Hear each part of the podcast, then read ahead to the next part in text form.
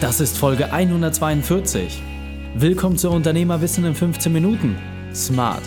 Mein Name ist Raikane, Profisportler und Unternehmensberater. Jede Woche bekommst du von mir eine sofort anwendbare Trainingseinheit, damit du als Unternehmer noch besser wirst. Danke, dass du die Zeit mit mir verbringst. Lass uns mit dem Training beginnen. In der heutigen Folge geht es um Lerne von Rapper Curse. Welche drei wichtigen Punkte kannst du aus dem heutigen Training mitnehmen? Erstens, was dir 100% Passion bringt.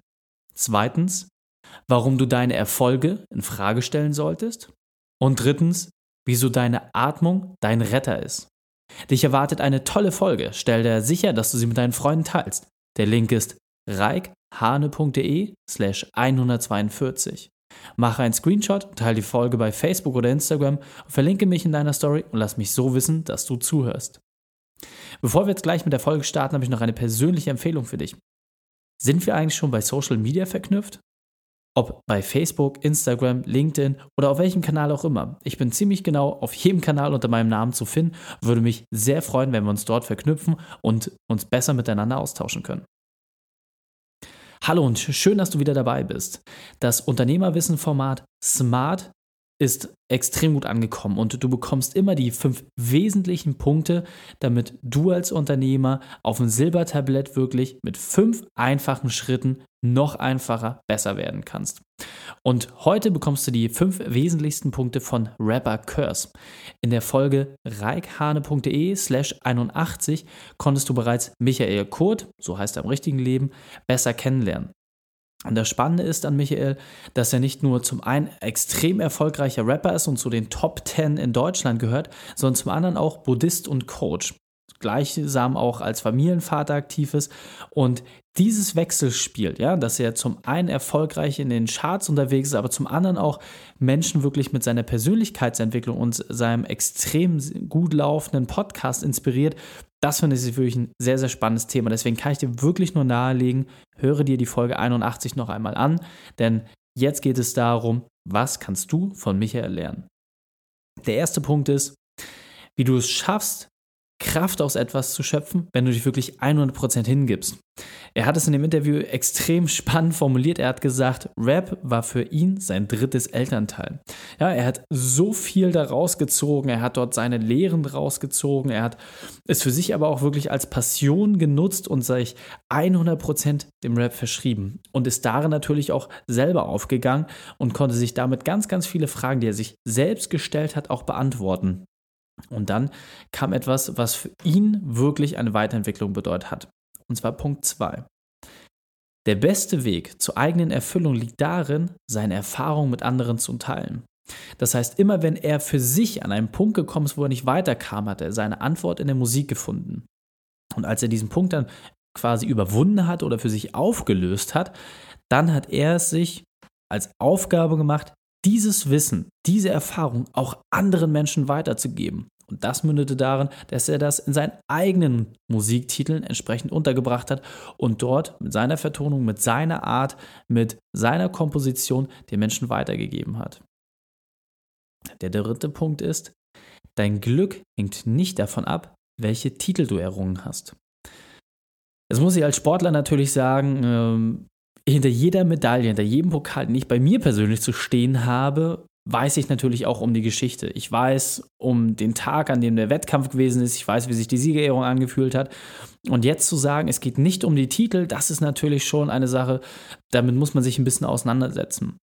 Was ich sehr spannend fand, was er in dem Interview gesagt hat, dass er seinen dunkelsten Moment letzten Endes genau zu dem Zeitpunkt hatte, wo er seine erfolgreichste Chartplatzierung hatte. Und warum war das so? Für ihn ging es immer darum, dass er sein Glück in den Erfolgen gesucht hat, die irgendwie messbar waren. Das heißt, immer wenn das erreicht war, dann hatte er gedacht, dass er dem Gefühl des Glückes näher gekommen ist. Aber irgendwann musste er für sich feststellen, dass genau das der Fehler war. Das heißt, immer wieder nach dem neuesten Titel der noch besseren Platzierung zu streben, das hat ihn innerlich so ausgelaugt, dass es ihn gar nicht glücklich gemacht hat, sondern im Gegenteil. Es hat ihn vergessen lassen, warum er eigentlich angetreten ist. Es hat ihn vergessen lassen, dass es für ihn vielmehr um den Prozess ging, um das Schaffen an sich. Und das kann ich dir wirklich nur mal für dich mitgeben, dass es immer wichtig ist, seine Motivation genau zu prüfen. Geht es wirklich darum, den Titel zu bekommen, um den Titel zu haben, oder ist der Titel für dich einfach nur der Lohn, den du zusätzlich bekommst, weil du es dir aber auch selbst bewiesen hast? Und der vierte Punkt, der schließt da sich so ein bisschen mit an. Wenn du unglücklich bist, bringt es nichts, an der Oberfläche zu arbeiten. Er hat für sich dann viele Dinge festgestellt, dass er zum Beispiel als Einzelmusiker vielleicht Dinge anders sieht, deswegen hat er sich Kooperationspartner reingeholt, er hat sein Unternehmen komplett umgebaut, er hat ganz, ganz viele Dinge verändert, wo er sehr viel Zeit, Geld und Energie investieren musste, um aber nur kleine Schritte voranzukommen. Das Spannende, wie er genau dort rausgekommen ist, das hörst du, gesagt, in der Folge 81. Aber am Ende des Tages fand ich es sehr interessant, dass er sich zu Beginn nur mit den Oberflächlichkeiten beschäftigt hat. Das heißt, er ist gar nicht auf die tiefere Ebene darunter gegangen hat sich geguckt, warum ist das alles so? Was sind die Ebenen, die eigentlich die Ursache sind und nicht die eigentliche Wirkung? Und als er angefangen hat, diesen Prozess in Gang zu setzen, vor allem auch wie er das gemacht hat, und zwar indem er sich eine Auszeit genommen hat, da ging es dann erst richtig los. Und so konnte er mit viel mehr Energie, mit viel mehr Kraft das ganze Thema auch wirklich umsetzen. Und der fünfte Punkt ist, nutze einen einfachen Weg zur Meditation. Das finde ich besonders spannend, weil sein Werkzeug genau die Meditation ist und er hat es sehr anschaulich formuliert. Es geht nicht darum, sich irgendwie mit einer Klangschale und Räucherstäbchen hinzusetzen, sondern es geht wirklich darum, einmal bei sich ein bisschen anzukommen und vor allem sich wirklich vom Kopf her auch eine Auszeit zu gönnen. Ja, das heißt, dass du einfach mal kurz die Stopptaste drückst, dich entschleunigst, ankommst und dann auch mit Vollgas weiterfahren kannst. Diese kleine Pause, diese Auszeit, die nur zwei bis drei Minuten dauert, die gibt dir dir ganz, ganz einfach weiter. Und das kann ich dir wirklich nur empfehlen.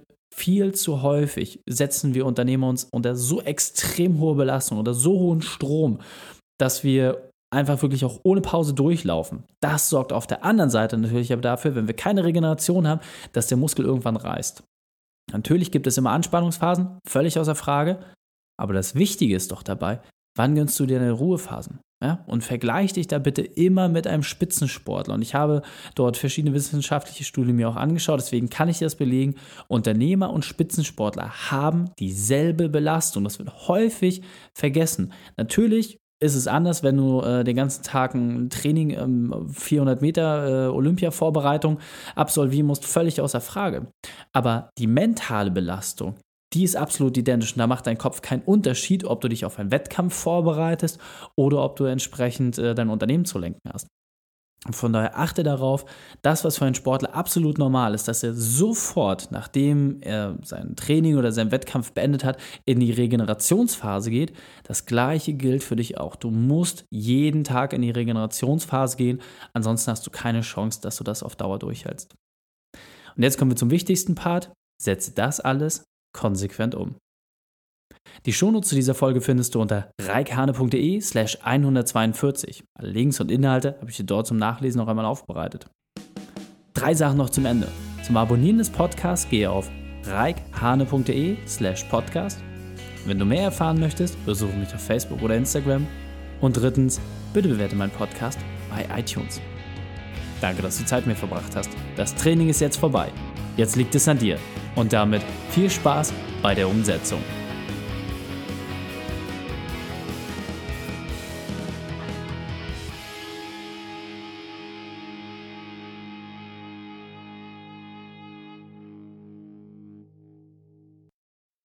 Und wenn du Ideen wie diese für dein Unternehmen auch umsetzen möchtest und auch 10 Stunden pro Woche weniger arbeiten, dann buche deinen Termin für ein kostenfreies Erstgespräch.